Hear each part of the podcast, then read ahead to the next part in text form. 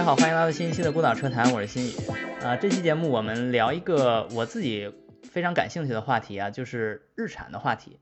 呃，日产这家公司呢，在我最近的观察中啊，感觉到有一个很有趣的现象，就是它在二零一零年时候上市了几乎我们当代的第一款纯电车，叫 Leaf 凌风。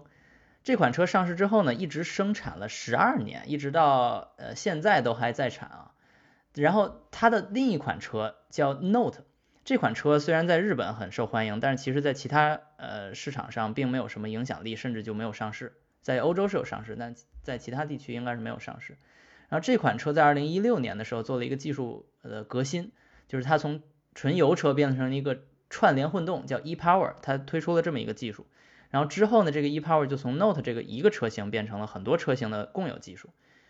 所以这带来了一个我的一个很大的困惑。呃，二零一零年诞生纯电车的日产，居然到了二零一六年开始推出串联混动，也就是说它是从纯电走向了串联混动，走向了混动，而大多数公司都是在同样的历史时期是反过来，先出混动，后出纯电，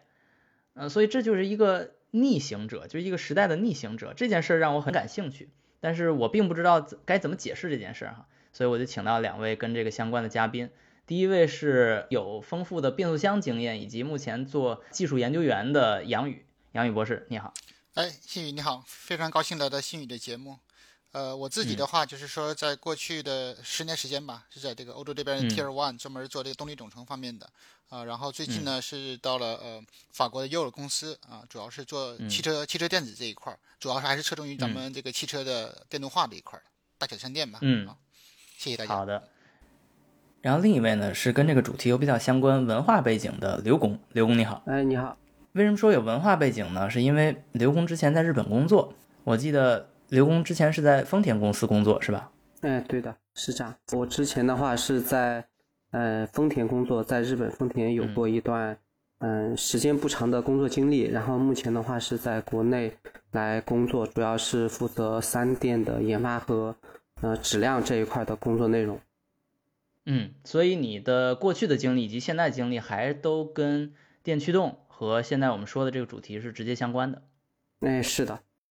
那刘工，你来先跟我们介绍一下你的观点哈，就是如何看一家日本车企先做纯电后做混动这件事。举个例子，丰田非常传统的一家日本企业，它做的任何战略的一些调整或者说是产品的规划都是非常严谨和保守的。比如说，会如果说是要把整车里面的一些紧固件，或者说是哪怕线速上的一个卡子，从日本生产转到国内生产的话，实际上它都需要经过非常严谨和保守的一一系列的验证工作，才能够完成这个事项。对于这样子的一个国产化的工作，一般都需要至少两年的一个时间。那么对于 ePower，我想日产的话，应该是早在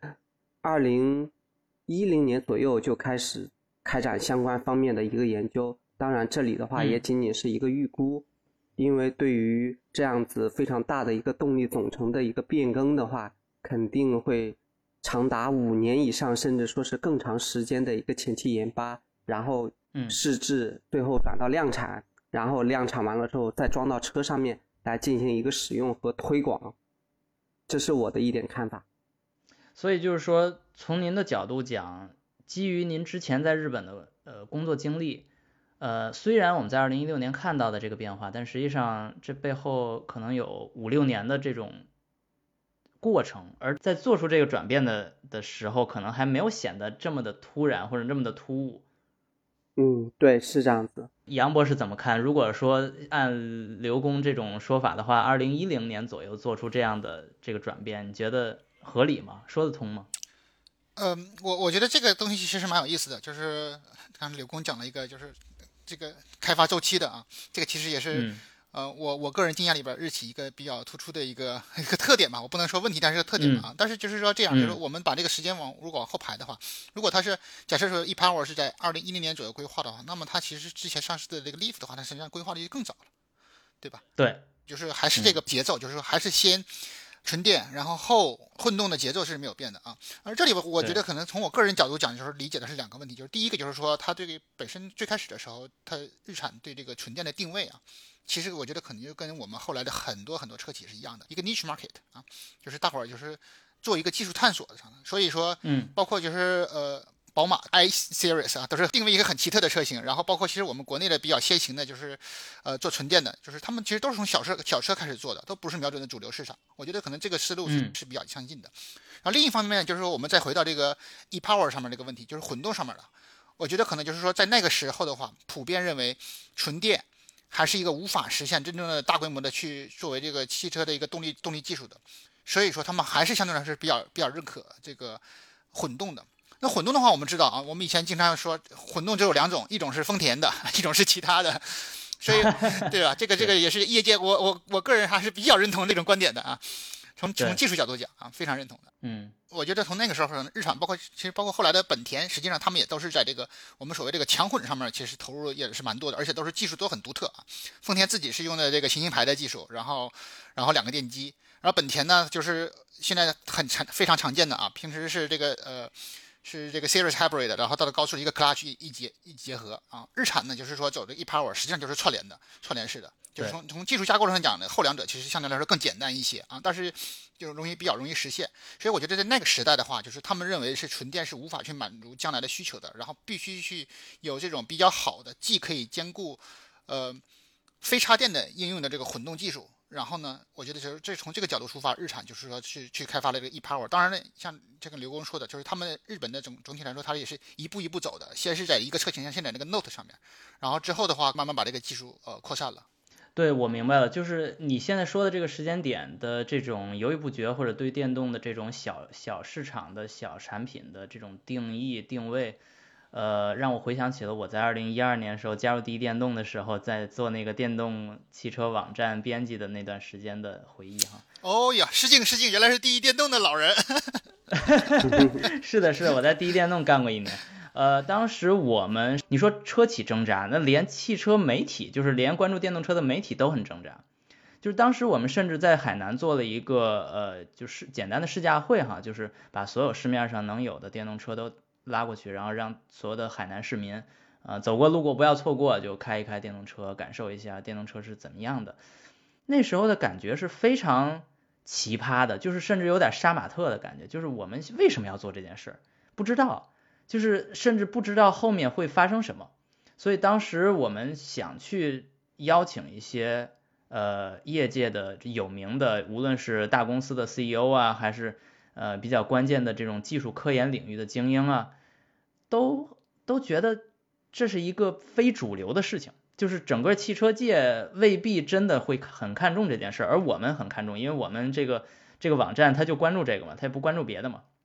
所以我觉得这是一种普遍的情绪。所以如果日产也有这个情绪，哪怕他第一个做了电动车，我觉得也是完全可以理解的。呃，而现在回溯起来，我觉得有一件事儿是我特别想强调的哈，就是电动车和传统油车，呃，最大的区别，在我看来就是电池这一个单件儿，这一个部件儿，在车上的成本占比是极高的，尤其是我们现在说的二零一零年上的 Leaf 那款车，那款车不夸张的说，卖一辆赔一辆。而且那个车的成本，只是说它电池的成本，就那个二十四度吧，应该是，就值当年的二十呃两万八美元。而那个车在美国好像也就卖个两万三、两万五啊，就是那个车都就相当于买电池送车，就是简单来说可以这么说。我不知道杨工怎么看？呃，确实是，其实最开始的时候，电动车的问题，一个最大最大的一个问题就是这个电池实在是是太贵了。而且就是说，我觉得我很很赞同，就是刘工一个观点，就是日本车企它在这整个这个开发上面的话，它其实，嗯，我们嗯说说的可能没那么积极呢，就是说可能是比较保守啊；说的比较积极呢，就是说确实很有责任心啊。就包括我们说这个 Leaf 这个车啊，后来就是说出了过那么多就是电动车各种各样的自燃啊、起火呀，包括这个 发现骗补啊什么这种事情。但是 Leaf 这个车上市那么早，到现在应该是呃车也是上市的大概有百万的量级吧。几乎我们没有听说过一起报道出来的，就是说这种自燃啊，或者是跟这个安全相关的事情。这说明他们在这个车的记者那么早的开发的时候，其实把这个事情东西已经想的，就是相对来说比较考虑比较透彻了。但是呢，因为就是说当时这个电池第一个成本高，第二个就是说这个技术水平还不够的话，所以说为了达到整车这个这种比较高的要求的话，它其实就做了很多这个妥协。包括最开始的时候，就是说，呃，像您说的，就是第一个，它为什么做小车也是也是这个原因。它不做小车的话，电电池越大，它越难做啊。小车的话，就是说整个这个电池相对来说成本还比较低一些。嗯。然后包括它这个所谓这个材料体系的选择啊，它就是最开始的时候，他们就用的是。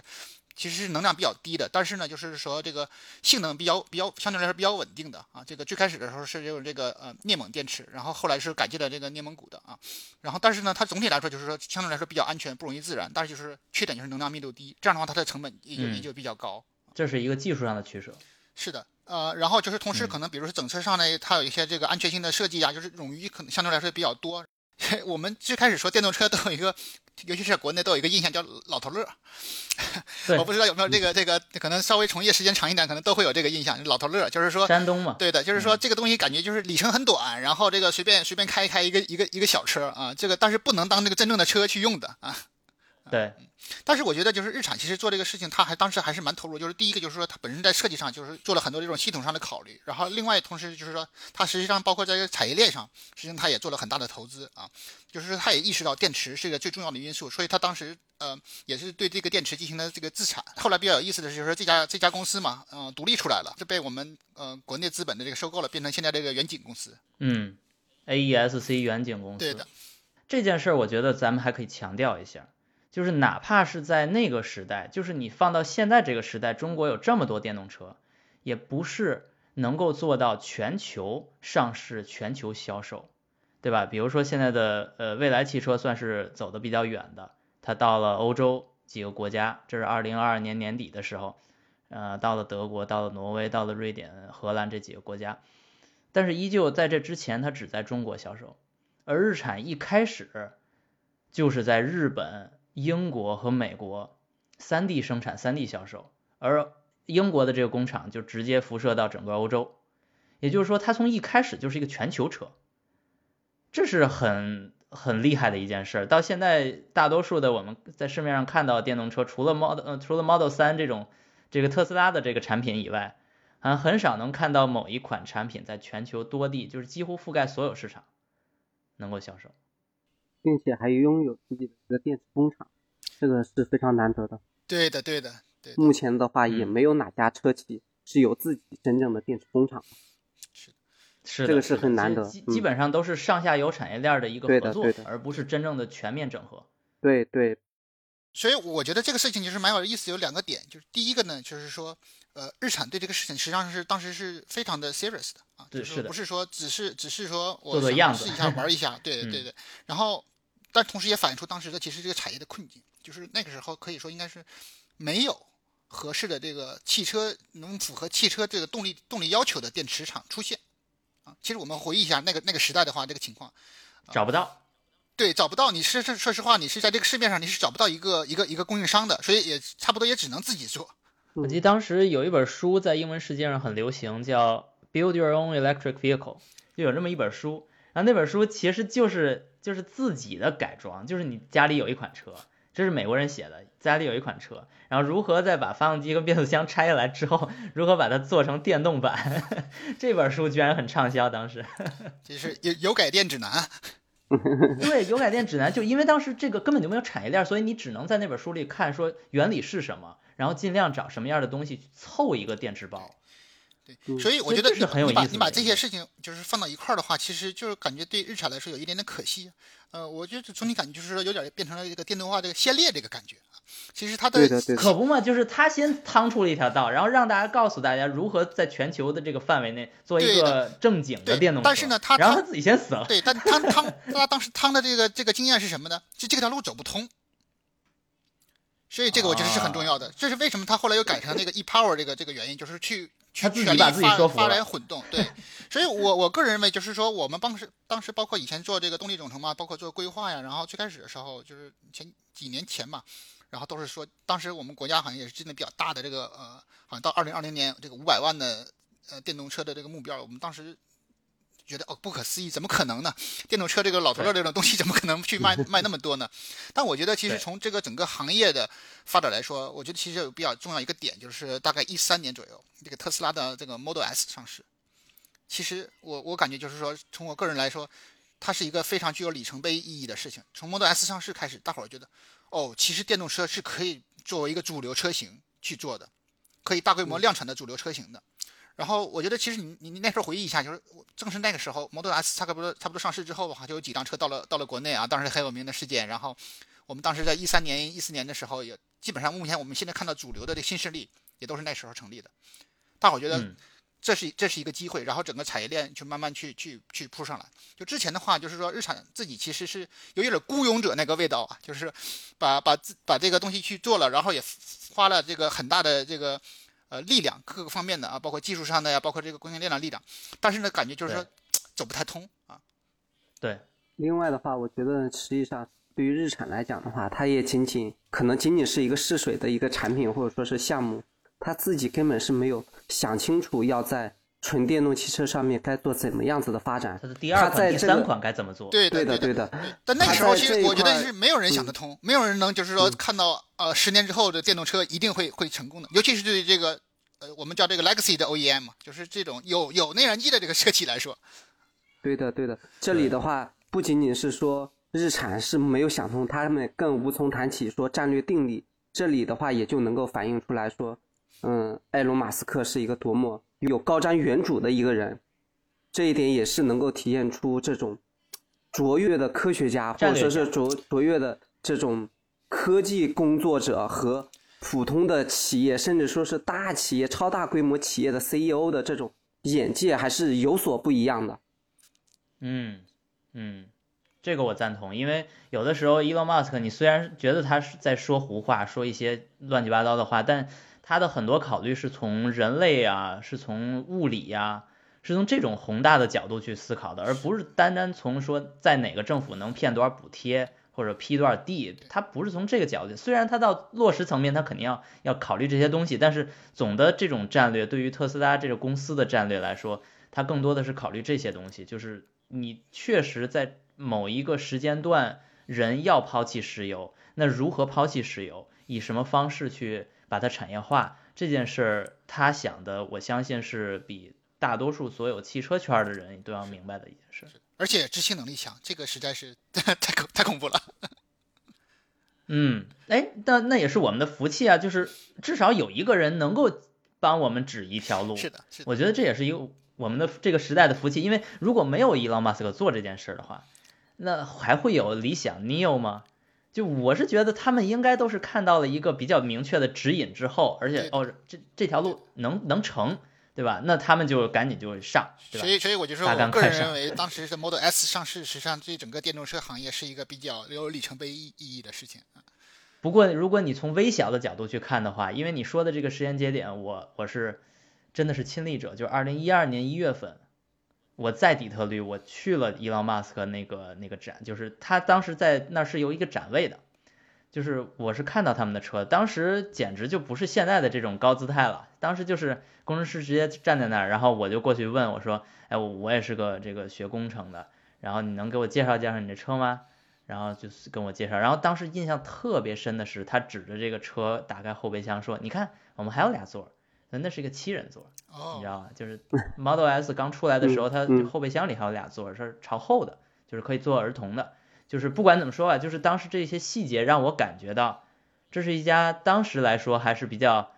呃扑朔迷离的公司。就二零一二年一月份的时候啊，你还很难说它是一个划时代的公司，那只是说万千参加底特律车展的一个，而且它的展位非常小，只有两辆车，其中我看的那辆是白色的，我忘了另一辆是什么的。就是那个那届还发布了很多其他乱七八糟的车，比如吉普的什么什么车，或者雪佛兰的什么什么车。我当时记得最重要的，我我印象最深刻的是 Dodge Dart，Dodge Dart 是那个道奇的一个小车，当时其实是跟呃还是菲亚特克莱斯勒的时代嘛，当时菲亚特推出的那个小车，它的道道奇化就是或者叫北美化，啊弄了这么一个东西，我以为那个东西是划时代的，而 Model S 我并没有想到是划时代，但是实际上后来历史证明了 Dodge Dart 很快就销量也不太好，就很快退市了。然后道奇也是一路就是那个克莱斯勒集团吧，也是一路下坡。然后 特斯拉一路上扬，但是我觉得就是这个在这种历史趋势下面，就是你就看出这个各个地方的这种车企或者是文化背景的不同。就是国内肯定应该应该说是做这个 adoption 是最快的啊。本来我们自己就是有这个这个框架啊，当时这个这个五年计划对的，就是有这个框架去推电动车。然后呢，看到这个机会之后，基本上这个这个以互联网资本为首的这个马上就开始铺上。然后后来呢，我觉得相对来说，呃。欧系的企业也算是反应的比较快的，虽然可能执行层面是有一些七七八八问题，但是比如说这个，尤其是大众啊，加上这个蔡英文之后啊，对它整个这个战略的转型其实也是非常快的。然后呃，美系的企业呢，就是基本上你是从通用来说的话，现在看看起来转型也是非常坚决的啊，包括它的新的这个平台的，然后以及这个各个不同的这个品牌以及车型的这个电动化，包括它底下一些收购的一些一些东西，啊，相对来说这个从。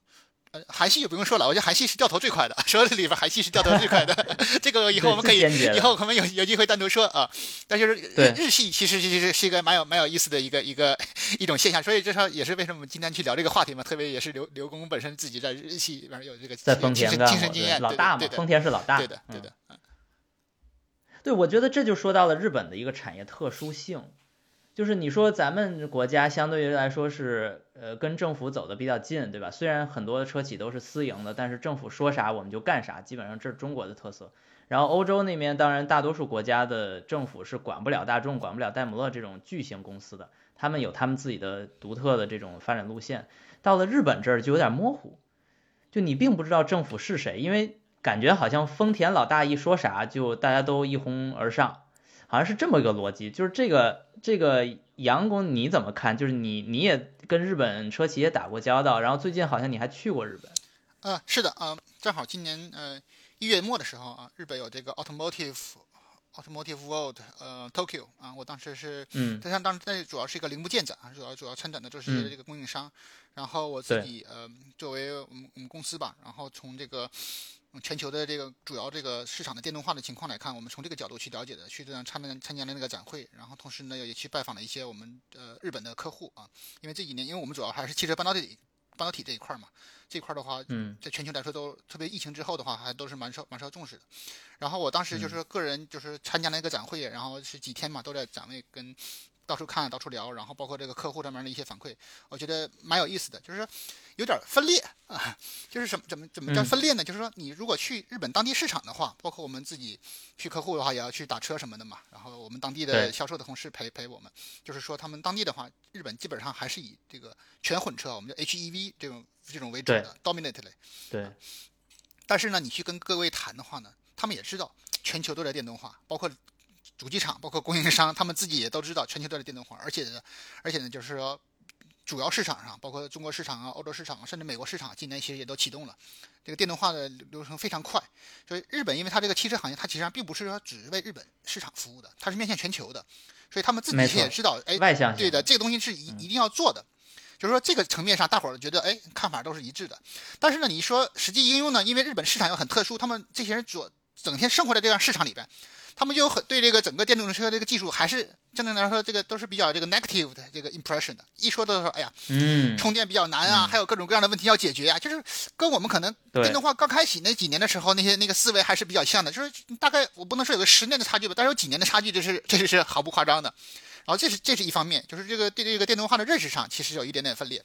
然后第二点呢，就是说他们他们也是意识到，就是说。呃，现在其实速度变得非常非常关键了，因为以前可能日本就是说，包括它的很特征的，就是说，哎，我质量是优先的，我的日日日本产品的质量特别好，Made in Japan，不能自燃。对的，对。但是现在就是他们也意识到，就是这个这个速度，尤其是国内车车企这个打法，包括这个特斯拉本身自己的这个技术的迭代的速度，都非常非常快。他们也觉得觉得自己就是历史上这种，像刚才刘工也讲了，就是包括一个紧固件去 validate 两年，我我觉得这个有必要吗？因为我可能跟自己跟那个国内的主机厂 工作也比较多。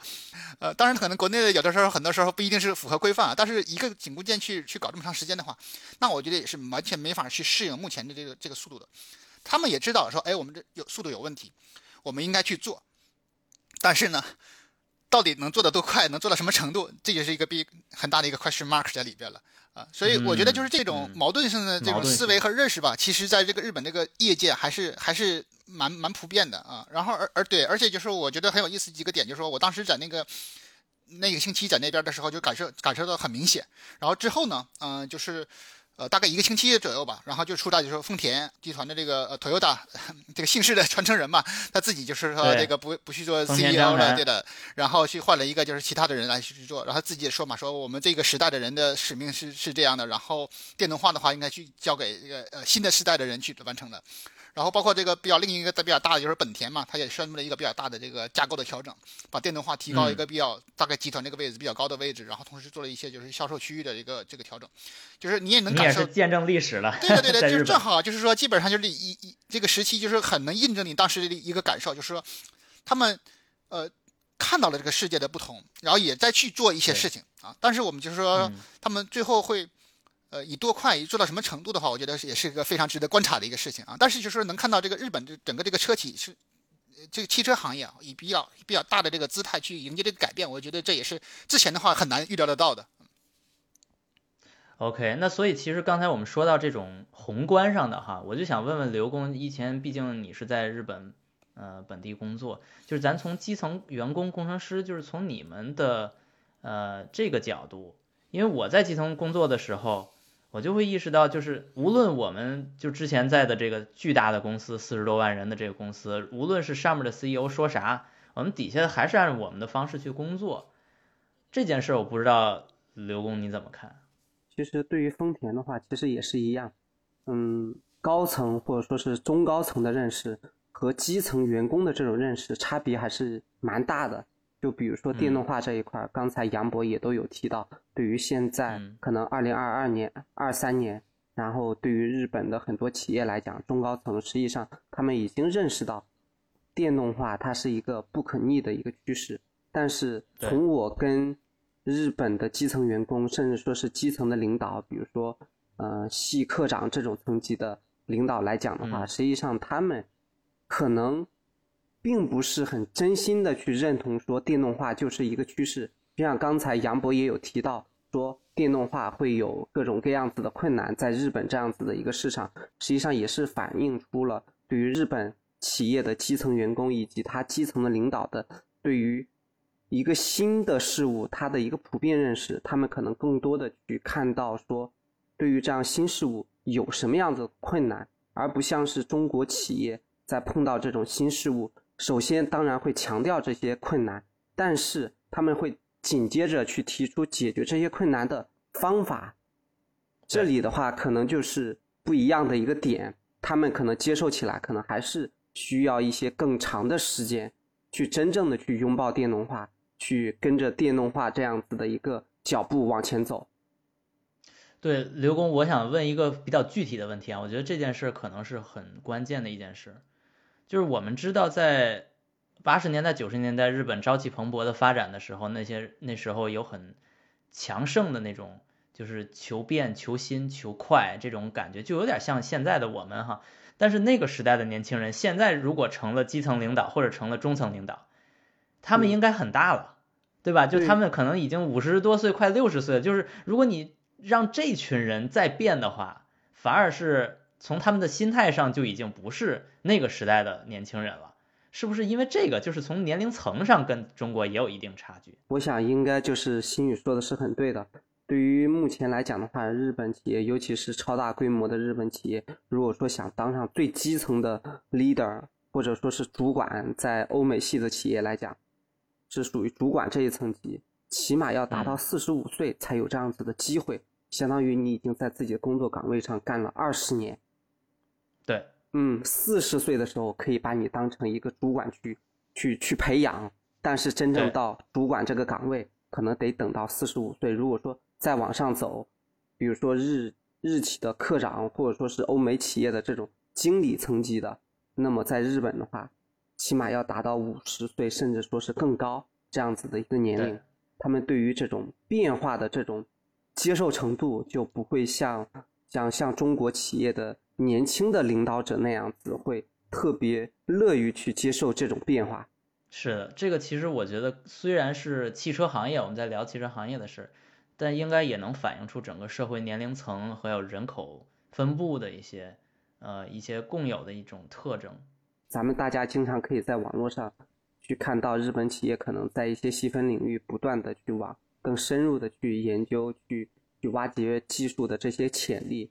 对于这种新的事物，他们可能从零到一的这个过程，他们可能是很少做的。同样的，在纯电动汽车这个领域，他们也体现出了这样子的一个特质。可以理解，可以理解。那那咱们再说回到这个主题哈，就是 ePower 这个技术，我想问问杨工啊，就是首先我们在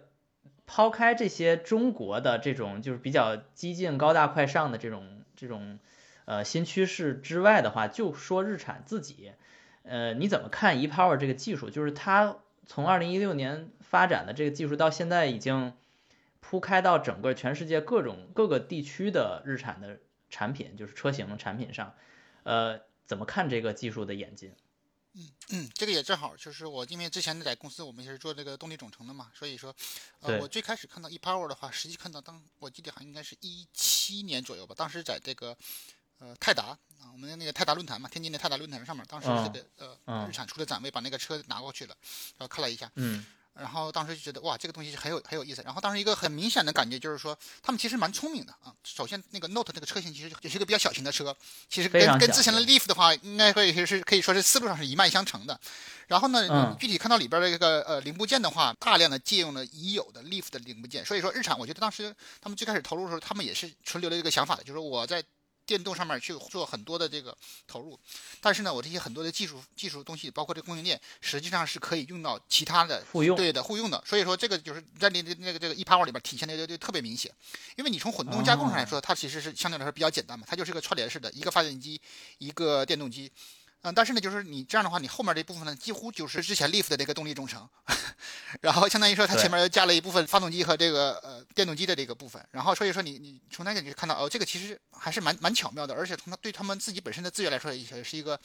非常非常好的复用，而同时呢，合理的利用，对的，同时考虑到，尤其是日产本身的这个整个公司的这个情况，它要不是说那种超大的这个企业集团，它可以有同时去支撑很多种不同的技术路线的研发。不是丰田。对的，对的，就是，但是即便是丰田，其实也也也很集中啊。我觉得这一点其实是我们确实这个汽车行业要要好好就是去学习和考虑的，就是哪怕到的丰田那个这个规模，实际上它总体来说，它的技术路线也是也是比较集中，它也不是说。四五四五条路线在在平行平行在搞的啊，所以我觉得从从技术角度讲，以及从供应链的这个转移的角度讲，其实这个 ePower 我觉得是一个非常非常有意思的呃非常合理的产品，合理的优秀的案例。对的，就是说应该说是。结合了它自己本身的这个资源情况，然后呢，同时又兼顾到就是未来的可能需要的这个发展情况。而而且日产本身它的车型定位，它也不是说是那种很高性能的加速很强的车，因为你知道串对对串联的话，它主要就是有有这个在技术上上来说比较弱一点的嘛。对它来说也是比较适合它这个车型定位的一个一个技术。对对对，所以其实从他自己的角度，在二零一六年推出 ePower，并在之后的年份中逐渐把这个技术下放到其他产品上，呃，是一个很合理的做法。是的，而且也比较符合之前做 Leaf 这件事。是的，是的，就是可以说，嗯，基本前前面的资源没有太大的浪费。嗯，那咱们再说一下我观察的一个新现象，我相信二位肯定也观察到了，就是虽然二零二二年发生了一个巨大的变化，就是比亚迪异军突起，但是并不是说比亚迪的纯电车销量异军突起，这里面有很大一部分销量，我记得应该有三分之二都是。插电混动，呃，一半一半吧。它的比亚迪现在纯电和插电去年应该是一半一半的。嗯。然后理想在魏小李里边的这个相对来说更加的占优势，也是有这么一个共性啊，就是他们也用了串联混动，也是用了混动。就是混动这件事，在中国目前一个 上下都在说纯电的这个时代中，其实还占有非常重要的地位。就是混动这件事儿，似乎也不会很快离我们而去。这个刘工怎么看？嗯，从我的角度来讲的话，我觉得这是一个非常奇怪的一个现象。就是刚才新云有提到，说实际上几乎所有车车企或者说是整个行业都认为纯电是未来的趋势。但是在二零二零年丰田将自己的混动技术公开之后的两年，尤其是国内特别明显，像比亚迪发布了自己的。混动系统 DMI DMP，吉利发布了自己的混动系统，雷神混动，长城也有自己的混动系统，DHT，并且并不仅仅说是仅仅是发布了这样子的相关技术，而是大面积的在自己的车型的矩阵上面去把这个技术去应用上。实际上，我认为就是说通过这些现象的情况来看的话，国内的主流车企实际上还是会认为说混动技术是一个。是一个会在比较长时间内会有很大市场的一个技术路线。当然，这里也需要去强调说，目前的一个技术大混动这个技术大爆发的一个背景，是基于说丰田在二零年将自己的一个混动技术全面的去公开了。这样子的话，大家也就不会有技术壁，就是专利壁垒这样子的一个情况。那么，大家可以投入相应的精力去往这方面去去布局。这是我的一点看法，并且从另外的一个侧面来看的话，实际上可能日产当初去判断说 ePower 会有市场的这样子的一个决策，应该是没有错的。哎，这这个反而又验证了它的正确性。对的，是吧？嗯，呃，这是这个，我想提一点，我可能跟刘工意见有不是特别一致的啊，正好我们就是可以交流一下啊。我觉得呃，丰田的混动的交力开放对国内的这这一轮的混动的爆发，其实意义不是特别大啊。我觉得从两点来说明，第一个就是说我个人认为啊，国内的混动爆发实际上有一个前提是，就是国内的发动机技术得到了切实性的提升。就是说，其实丰田这个系统，包括日系的这几个啊混动，他们做的之所以做的特别好的一个原因，就是他们第第一个就是都是以这个呃发电为主，发动机很很大程度都是在发电啊，不像不像说欧系的这种呃混动的话，都是这种 add on 的啊，就是我们不不不管说 T 二 P 二啊 P 三啊 P 四啊，就是说都实际上是在现有的这个动力总成里边加了一个电机，然后加在什么地方去去帮助。但是呢，就是说，包括日系混动在内，包括我们现在国内的混动，之所以就是说能节油率做得这么好，是是因为什么呢？是因为它是一个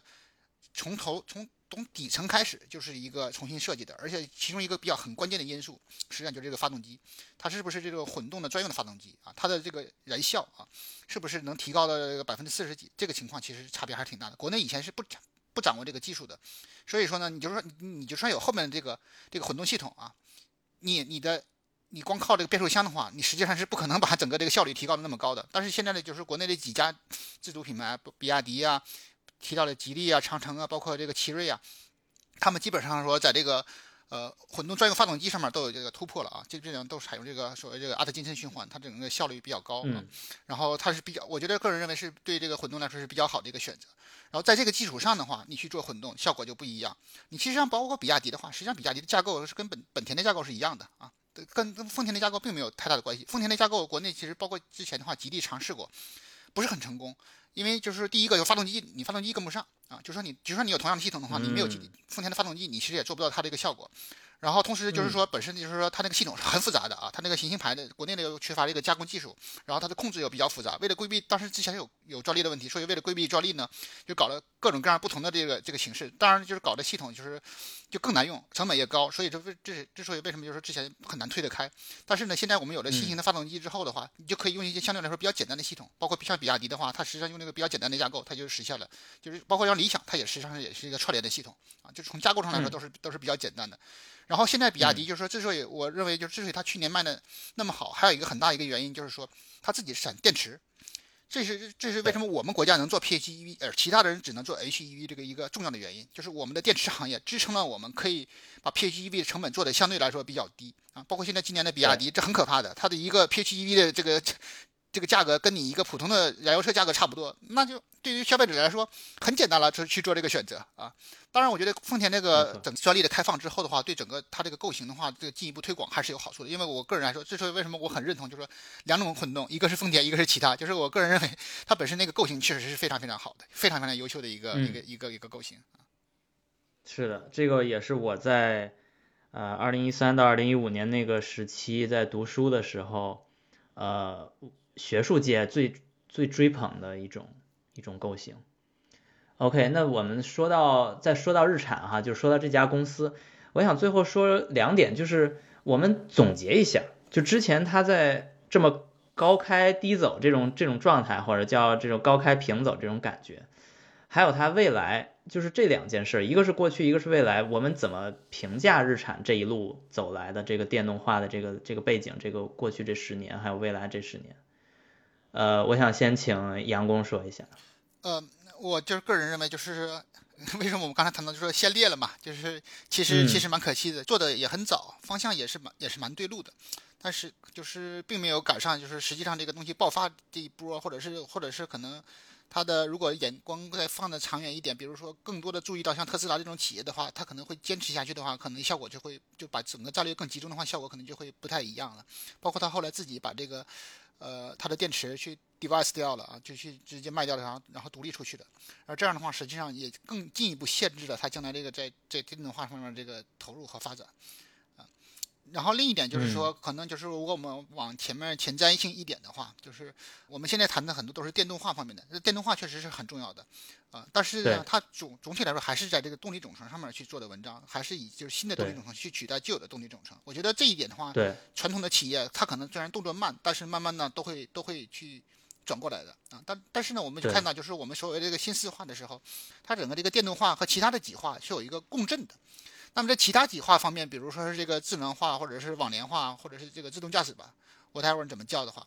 实际上我们看到国内的在这方面的进展，实际上是更加更加迅速的。而且这些有可能就是说，在电动化进行到一定程度之后，整个这个呃我们所谓这个底盘驾驶性的一个这个东西都已经相对来说进步没那么快的时候。后面这几话的话，可能对整个行业行业的这个带来的这个这种巨大的变革，可能就更厉害。这样的话，可能尤其对日企这样企业来说，我觉得可能对他们来说难度可能就更高一些了。嗯，彻底换了一个领域的技术。是的。嗯，刘工怎么认为？嗯，其实刚才也还是非常认可杨博的这个看法。首先呢，就是对于日产，他们在前期利福这样子的一个产品上面，还是相对比较成功的。并且有自己的一个电池的企业或者说是部门，并但是呢，对于这样子的一个嗯整体发展的良好势头来讲的话，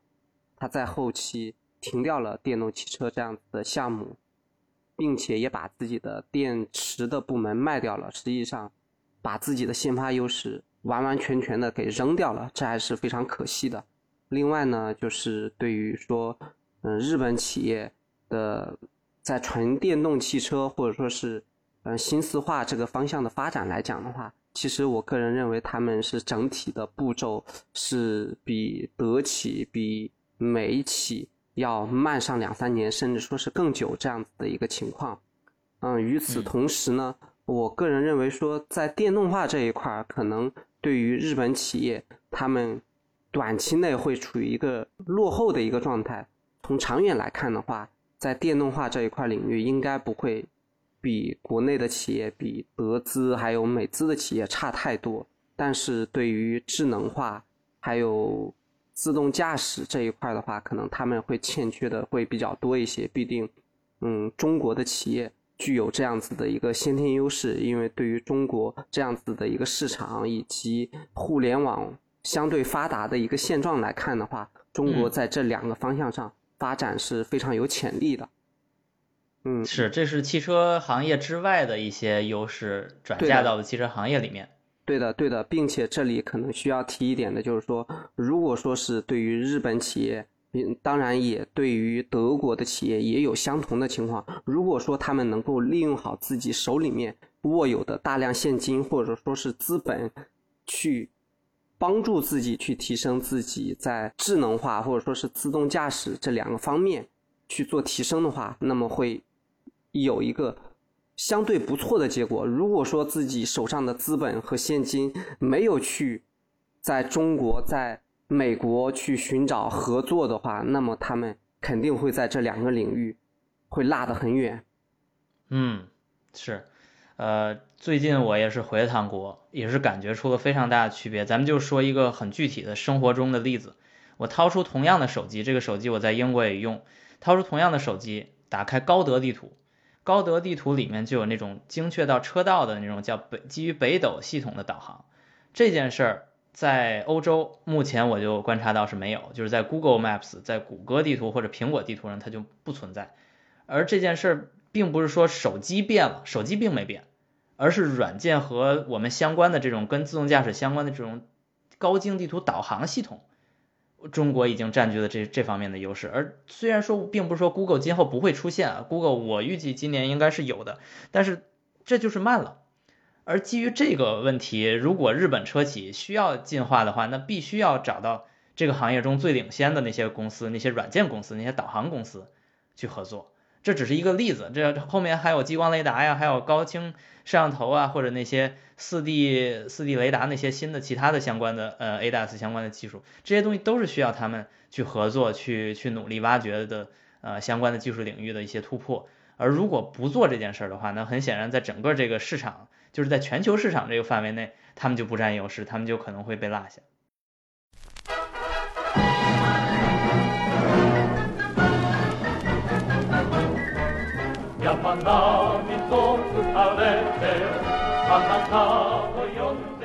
OK，非常感谢二位参加本期节目。我们今天聊了非常多的内容哈，从刚开始去聊日产 Leaf 最初的优势，到聊到它在 ePower 领域是如何合理的做出这个战略上的变化的决定，再到后来它如何在这个全球市场上被中国或其他国家的车企落下，然后丢掉了它本应该属于他们的呃优势或者市场。呃，后面我们可能还会继续关于杨博士今天提出的其他的一些有意思的话题，我们再去进行呃深入的探讨。呃，感谢大家收听本期节目，我是罗新宇，我们下期节目再见。再见。再见。